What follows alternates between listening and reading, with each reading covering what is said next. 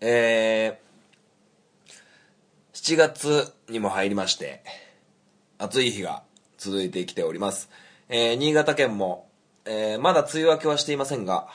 だいぶジメジメ、ムシムシしてきております。はい。えー、この時期、ニュースでも、えー、よく耳にするのが、熱中症対策でございますね。えー、室内でも、えー、もちろん屋外でも、ね、熱中症の危険があるということで、えー、水分をよく取りましょうなんていうことを、ね、よく聞くと思います。はい。でね、こう、毎年毎年、こう、病院に運ばれただの、なんだの、なんだのって、ニュースでなってますけど、あのー日本人特有ですよね。こう、理由がないと行動できない。うん。で、あの、熱中症にならないためにじゃあ水分を取って、えーなんとかかんとかして塩分を取って、えーこの飲み物よりこの飲み物がいいよねっていう話をよく聞いて実践すると思うんですけど、まあとにかくねあの理由なんかいいからお水飲もう、うん、水分取って塩分取って。で僕が言いたいのはあのどういう食材とかこういう食材ああいう食材とかは一旦置いといてしっかりと朝ごはんを食べましょう。ね。理由は知らなくていい。ね。なんか朝ごはん食べると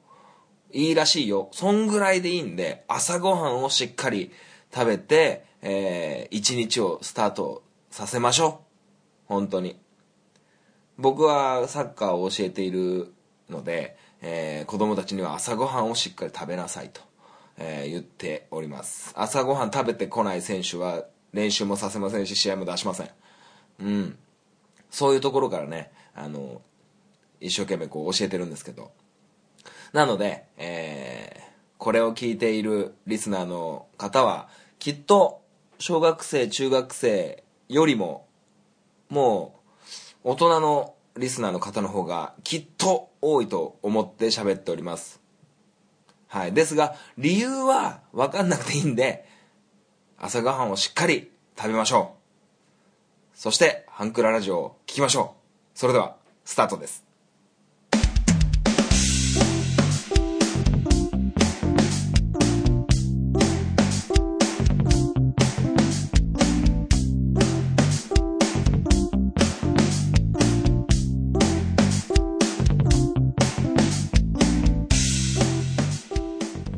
スイートポッドキャスティングハンクララジオ MC 本マッチでございます。この番組はハンクラッチのように力を入れすぎず入れなすぎずをモットーにお送りする番組でございます。よろしくお願いいたします。はいえー、新潟県の三条市でこのハンクララジオやっておりますが皆さんいかがお過ごしでしょうかね。あのー、もうなかなかね本当に暑くて毎日毎日、えー外で仕事してる僕は結構日焼けしてきております、えー古くから聞いてくださってるリスナーの方はご存知かと思いますが私 MC 本マッチはですね、えーアンチ日焼け止め、えもうガンガンと日差しを浴びて、え日焼けして真っ黒になっていこうというそういう男でございます。はい。なのでねこう今日も一日サッカーをやったんですけどまあなかなかこうお風呂入る時にびっくりしますよね。自分でも。まあでもまだまだいけるななんて。で、えーお仕事でもねこう取引先にこう伺う時にね黒いねなんて、えー言われるんですけど、はい、なんかもうもっと黒くなりたいんですよねとか、えー日焼け止め塗らない性分なんですとかね。言うのをもう面倒くさくてね。あの もうあの日焼け止め塗るの忘れましたって言って一言で終わらしてますけど。はい。で、えーまあまあ、えーそんなことはさておいて、えー本題というか、えーはいあのー 先日ですね僕の仲間から連絡がありましてうんちょっとねこう仕事の話というか、えー悩みというかそいつはねこういろんなこう結構こうみんな仲間内のこう上に立つようなこう表立って、まあ、責任者とかやるようなやつなんですけどまあ多分このハンクララジオも聞いてくれててあ俺のこと喋ってんなって多分本人は気づいてると思うんですけど一応名前は伏せといてあのーちょっとねこのそういう団体とかグループとかでこう揉め事とか、えー、もう本当に大きく言ったら訴訟とかねそういうトラブルの話になった時にやっぱりこうなかなかこう話が難しくなってくるらしくて。まあ、えー、今回のケースはアルバイトのを雇うっていうことになった時にそのアルバイトの子たちにどうやってこう本気になって取り組んでもらうかみたいな話を少しだけしてちょっと的を外れてたらその本人には申し訳ないんですけど僕が言いたいのは本質はまあそこじゃなくって。あのアルバイトって要はね本当大げさに言えばあの突然明日来なくても問題なくないですか？うんなんか昭和生まれの僕からしたらちゃんと1ヶ月前とか、事前にね、こう、理由はこれこれこうで、えー、辞めさせていただこうと思ってますと。辞めようと思ってますっていうのを伝えるのが、あの、筋だなと思ってるんですよ。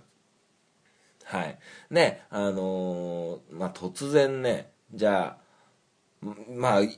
自分がね、こう、本当はいるはずなのに、と、いきなり来なくなったとか、で、残された人たちは困りますよね。困るんですけど、まあ、アルバイトって、もうそういうもんだと僕は思ってるんですよ、ね、そういう風潮が最近多くなってきてるからなのか分かんないですけど。ねあの僕ねそういう途中で投げ出すとかあの諦めるとかあの嫌いなんですよあのよく聞いてくださってるリスナーの方は分かると思うんですけど割とこの私 MC 本マッチっていうのは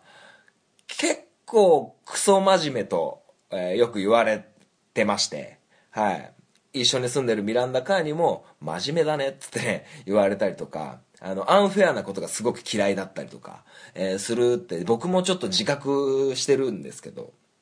で、あのー、そのアルバイトを僕も今ラーメン屋さんでやってるんですけど、まあ今ね、ちょっと人がいなくて結構ね、えー、人数ギリギリ、いやもうギリギリ超えてダメな状態で営業してるんですけど、まあ、そんな中ねこうアルバイトの子が突然来なかったり、えー、するんですけど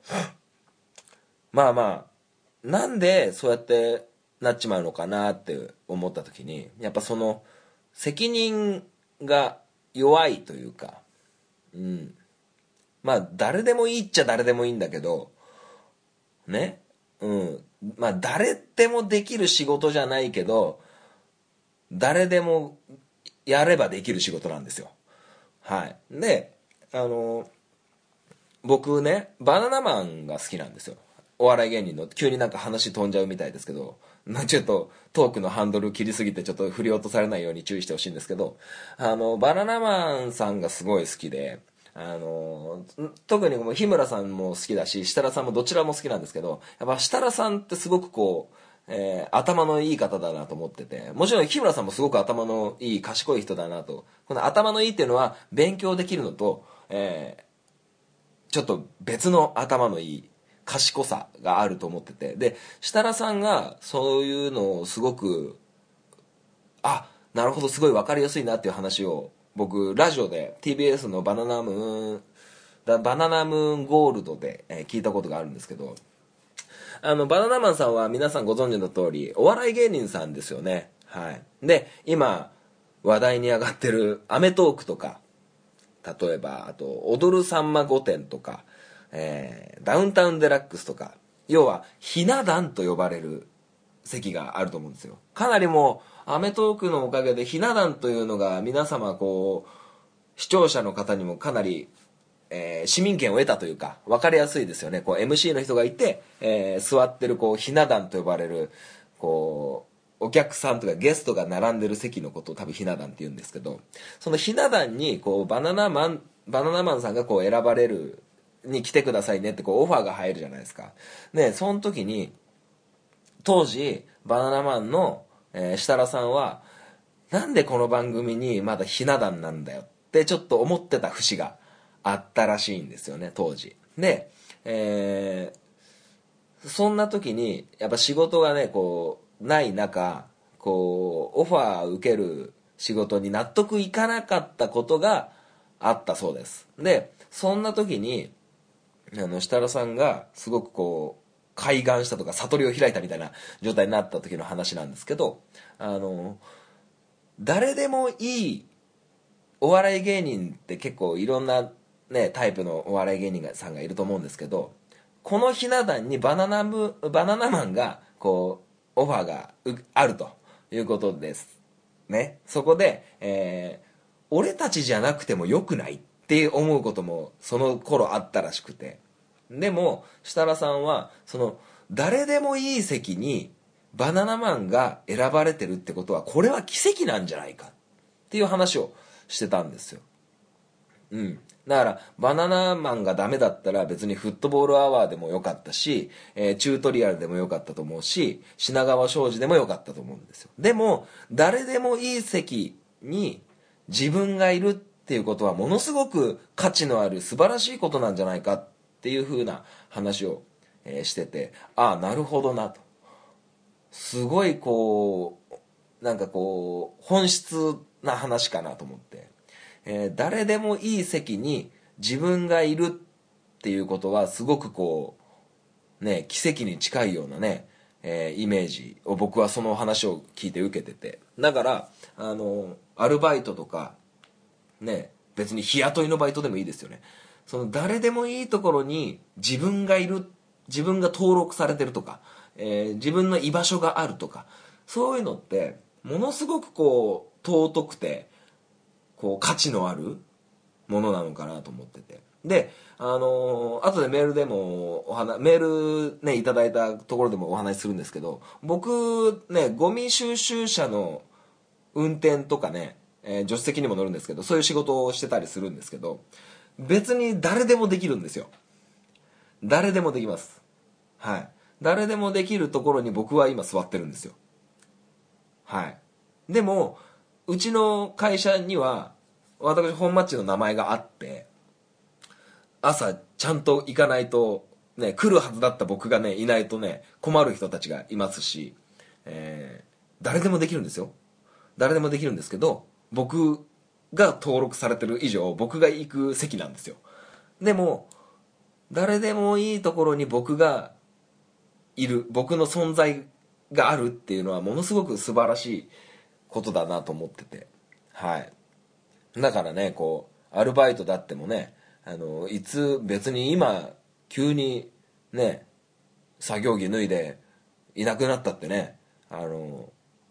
別にこうまあ迷惑はかけますけどね。バイトってそんなもんかなと僕は思ってるんですけどそれでもバイトだってもちゃんとその時間に〇〇さんが来てこなす作業がありますからそういう誰でもいい席に自分がいるっていう認識をしっかり持ってればなんかこう少しやる気っていう目に見えないものじゃないですけどなんかこう自分の存在価値みたいなのを見出してちょっと取り組み方が変わるんじゃないかなって思ってるんですよね。はい。誰でもいい席に、えー、自分がいることこれはすごくこう素晴らしいことじゃないかなと思っててでその友達とねその責任者やるような友達と話してた時にそういう話を思い出してね今こうやって話させてもらってるんですけど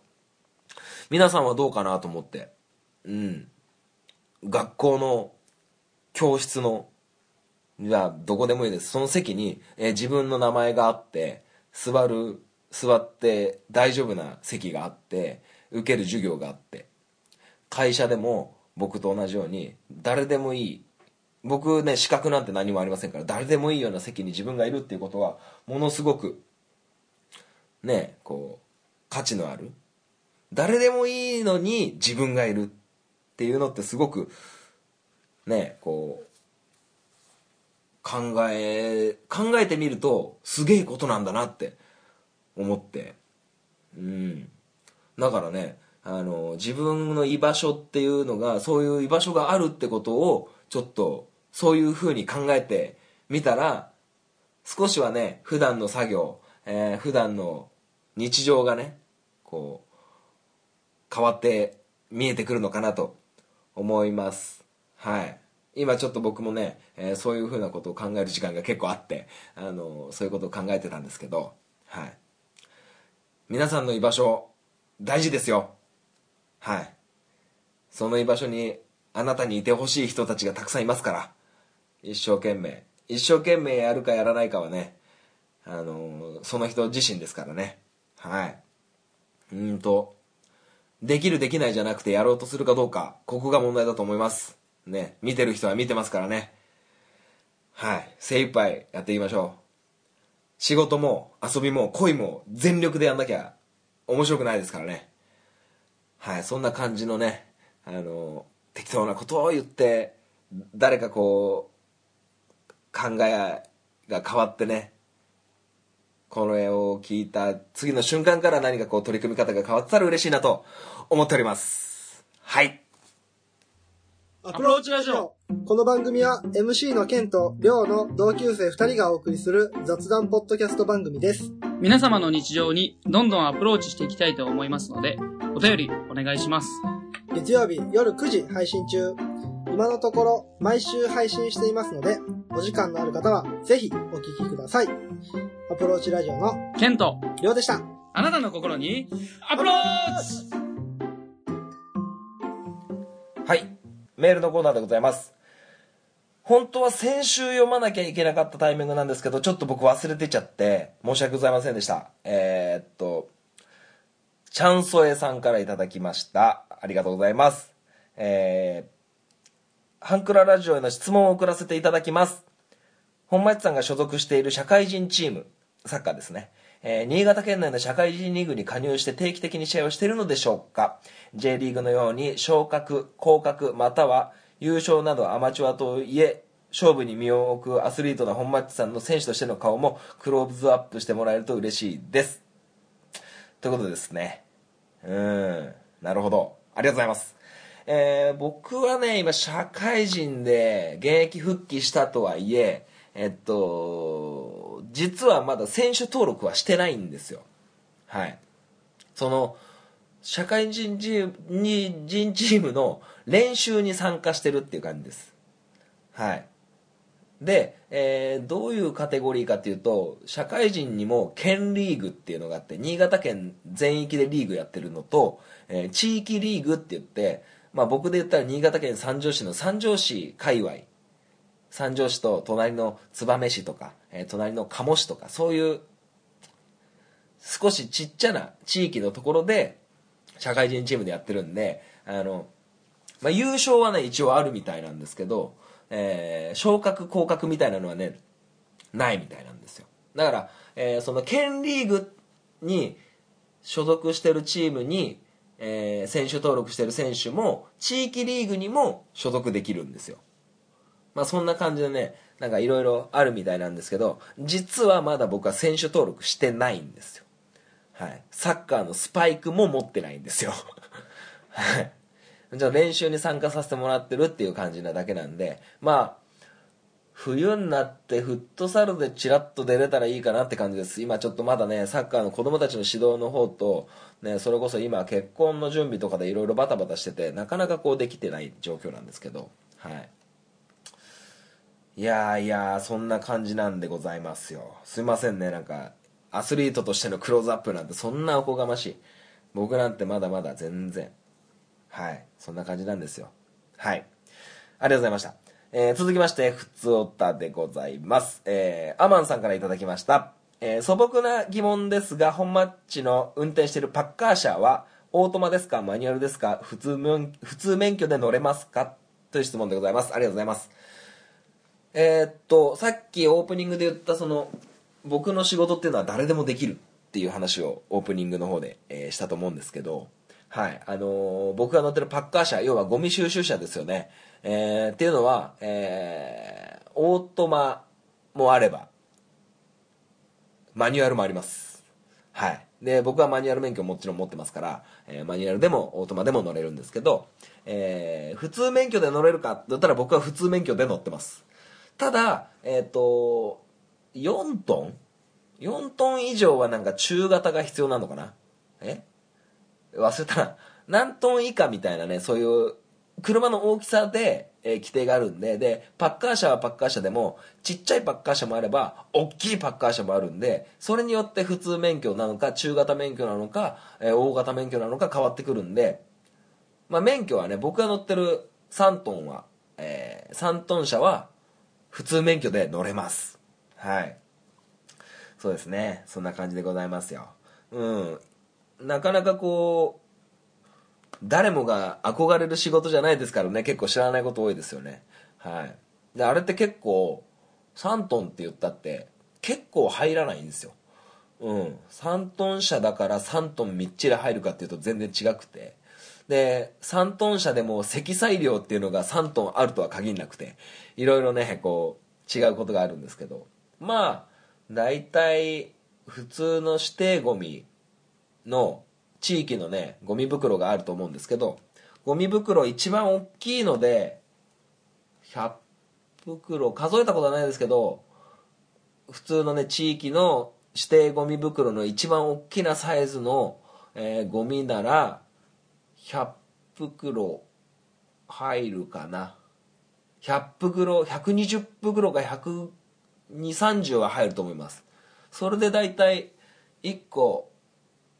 何キロかなまあ重さにもよるんですけどねうん結構入りますよで入るたんびに入ってパンパンになってもうもう入りませんっていう状況になった時に、えー清掃センターみたいなねこう焼却処分場にね持ってってあのゴロゴロゴロってゴミ全部出して、えーまた空っぽのまま、えーゴミを取りに行くとそういうルーティンでございますはいいや、ありがとうございました。久しぶりですね、アマンさん。ね、お帰りなさい。ね。えー、休養中だったということなんですけども、えーこうやって復活していただいて、えーちょっと安心しております。はい。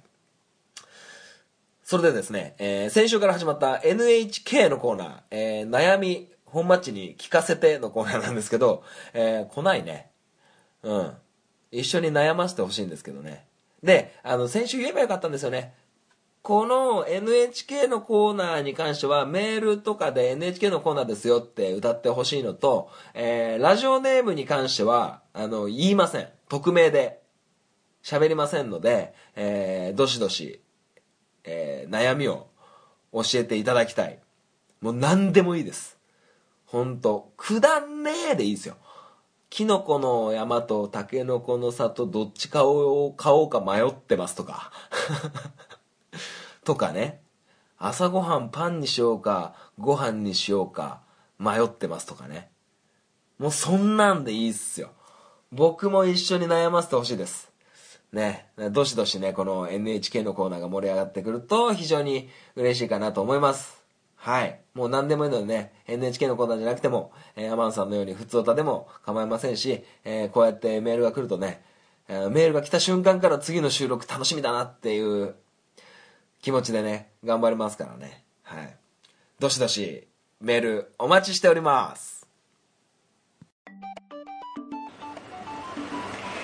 ちは、ゆるりんこパーソナリティのなおです。しょうこです。この番組は日常に起きたこと、仕事のこと、楽しかったこと、悲しかったことをゆるりんこと話すポッドキャスト番組です。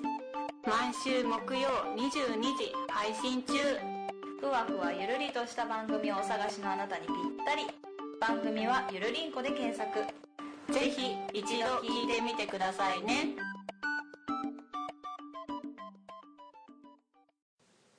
本マッチ FC! このコーナーはサッカー大好きな本マッチがサッカーについておしゃべりするコーナーでございます。はい。えー、いろいろね、本マッチ FC で喋りたいことがいくつかあって、で、こないだちょっとヤフーニュースで、えー見た記事があって、えーつい先日、先日っつったっていつなのかわかんないんですけど、あの、アンダー20ワールドカップ決勝う、ん？アンダー20のワールドカップ、20、20歳以下のワールドカップが行われて、日本代表は決勝トーナメント1回戦で韓国に負けちゃったんですよ。ベスト16で敗退してしまったんですよ。でそれを、えー見て、えー日本とヨーロッパの育成年代の選手の違いっていうのに、えー記事そういう記事があってちょっと興味深く、えー読んでたんですけどそれは、えーどういうことなのかなと思って。はい。でその記事ではどういうふうな言い方をしてたかっていうとえーアンダー20だから18歳19歳先週お話ししたジェイドン・サンチョとかもそのグループになると思うんですけどあの日本人ってめちゃくちゃ上手なんですよ。これ結構何回か言ってると思うんですけど J リーグとかめちゃくちゃ技術のレベルって高いんですよ。ボールを止めたりボールを蹴ったり正確性みたいなのってものすごく上手なんですよ。なんですけどものすごく上手なら勝ててもいいじゃんって思うと思うんですけどでも実際は勝てない、うん、それは何かそれはヨーロッパの、えー選手たちとの差は何か、ね、骨格とか、えー筋肉の作りもともとの身体能力いろんな要素がありますけどちょっと日本の、えートレーニングのいうアンダー18歳以下の育成年代の指導で少し差が出てるんじゃないかっていうことですよね。えー日本の国民性としてはものすごく淡々とものをこなす、えー同じ作業を繰り返せる民族らしいんですよ。ね？毎日毎日電車に乗って毎日同じ席に座って書類を整理して、えー時間になったら休憩して時間になったら戻って毎日毎日同じ作業を繰り返すのが得意だと言われています。なんかそう言われるとすごいそれの何が悪いんだって思うこともありますけど。で僕も実際小学生とか中学生にサッカーを教えてる時って結構ドリルトレーニングって言って同じことを繰り返す練習させるんですよ。例えば自分と、えー10メートル先の相手にパスをしてパスを受け取ってもらって受け取ったやつがまたパスを返してこれ対面パスって呼ばれるんですけど対面パスをちょっとずつ変化をさせながら同じ風にやったりするんですよ。だからパスの技術とコントロールボールを止めるっていう技術はめちゃくちゃ上がってはいるんですけど試合の中でその技術が発揮できない。相手がいた時にその正確性を出せない。試合で発揮できない。これが日本人とヨーロッパの差だっていう風な話をしましいやしてましたねその記事では。はい。であのなんて言うんですかこう生産性のないというか生産性のないはちょっと違うか。あの要はサッカーっていうのはゴールがあるよね。ゴール目指してプレーするよね。その対面パスって、えサッカーの本番の試合の中でどういう場面なの目指すゴールもなくって奪いに来る相手もいなくって全然リアリティないじゃんみたいな。試合のための練習してんのに全然技術は上がるけど試合でそれ発揮できないんじゃそれって試合のための練習って言えないんじゃない？っていうような感じですよね。であのーそのボールを試合中に受け取ってドリブルを始めたら相手に取られましたっていうミスが起こった時に日本人の選手は、えーどうすればよかったですかっていう質問をコーチに投げかけるんですって。まあ俺もそう思ってたんですけどでもそれってどうすればいいかって自分の場面しか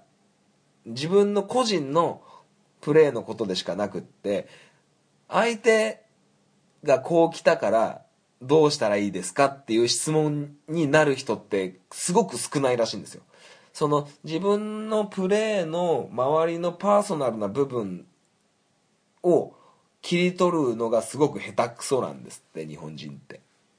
でとにかくこう試合をしない。試合よりも練習そういうドリルトレーニングが日本の育成年代では多いんですよ。だから技術は高いけど本番の試合のね試合のこなす時間っていうのはそう同じヨーロッパの選手とだいぶ差が出てくるっていう話を聞いたんですよね。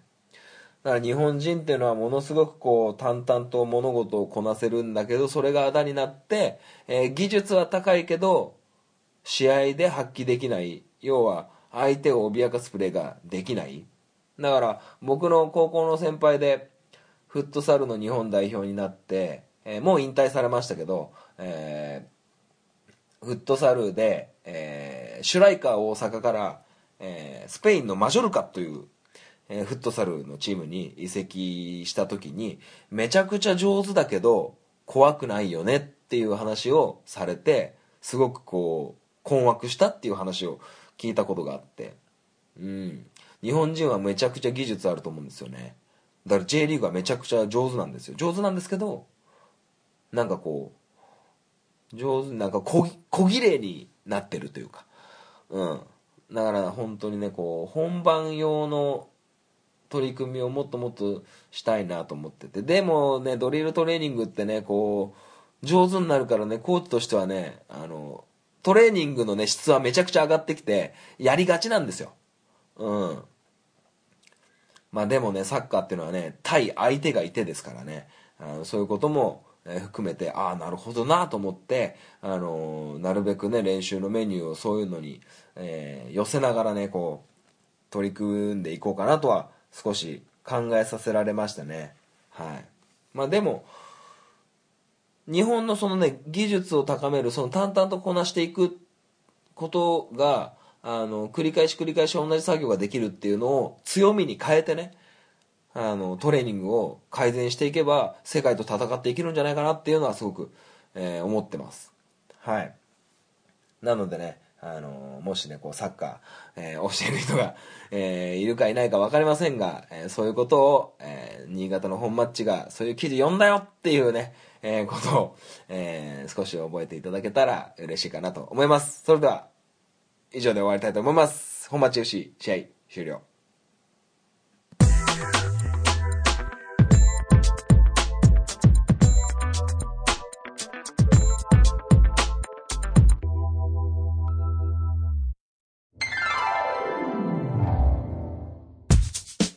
クララジオでは皆様からのご意見ご感想をお待ちしております。メールアドレスはハンクラ .h2u.gmail.com です。スペルは hankura.h2u です。H2U の2は数字の2です。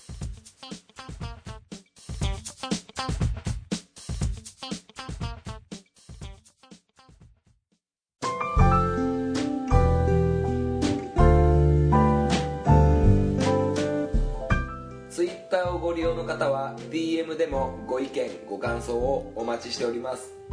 ハンクララジオで検索してみてください。ハッシュタグハンクララジオでのツイートもお待ちしております。ハンクラはひらがな。ラジオはカタカナです。みんなでフォローして盛り上げていきましょう。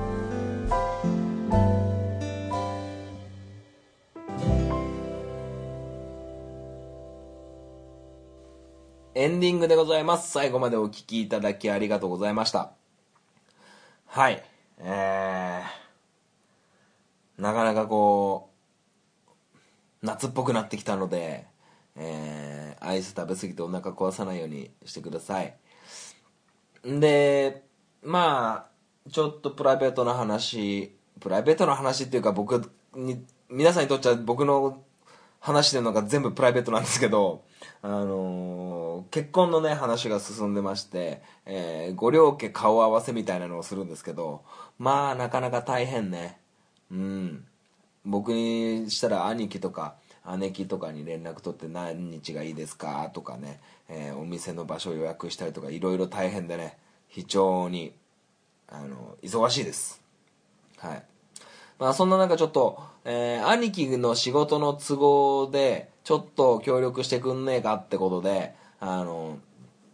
兄貴がこう、建築関係の仕事をしてて、あの、テレビの CM とかでよく目にする、三沢ホームっていう、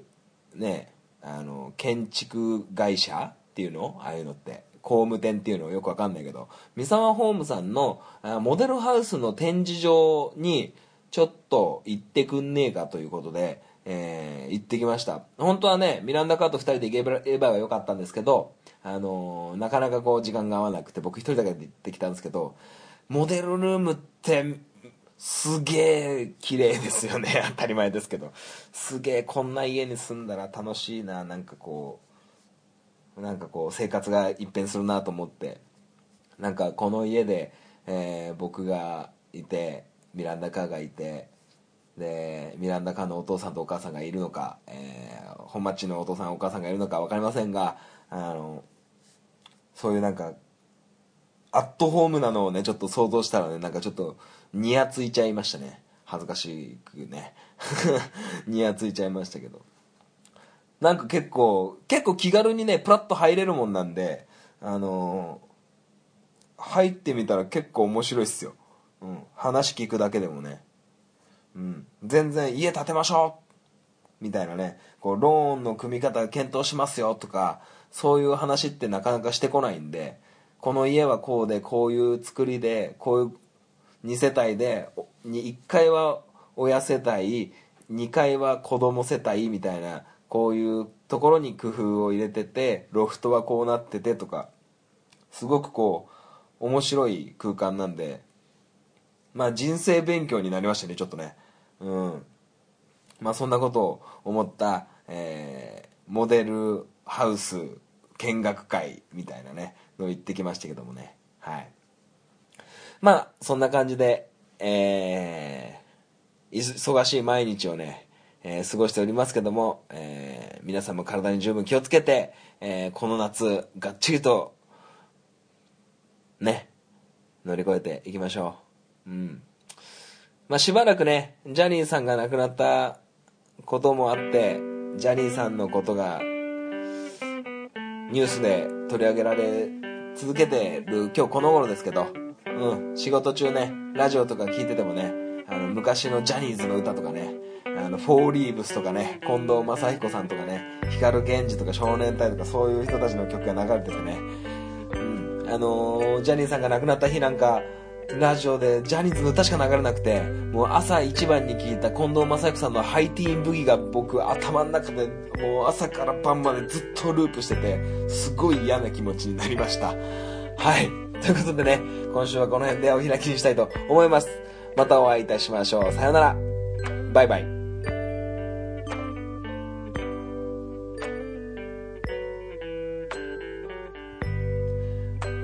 あの結婚するにあってもしかして本マッチ婿に入って本マッチは本マッチじゃなくなるかもしれないよ。ね。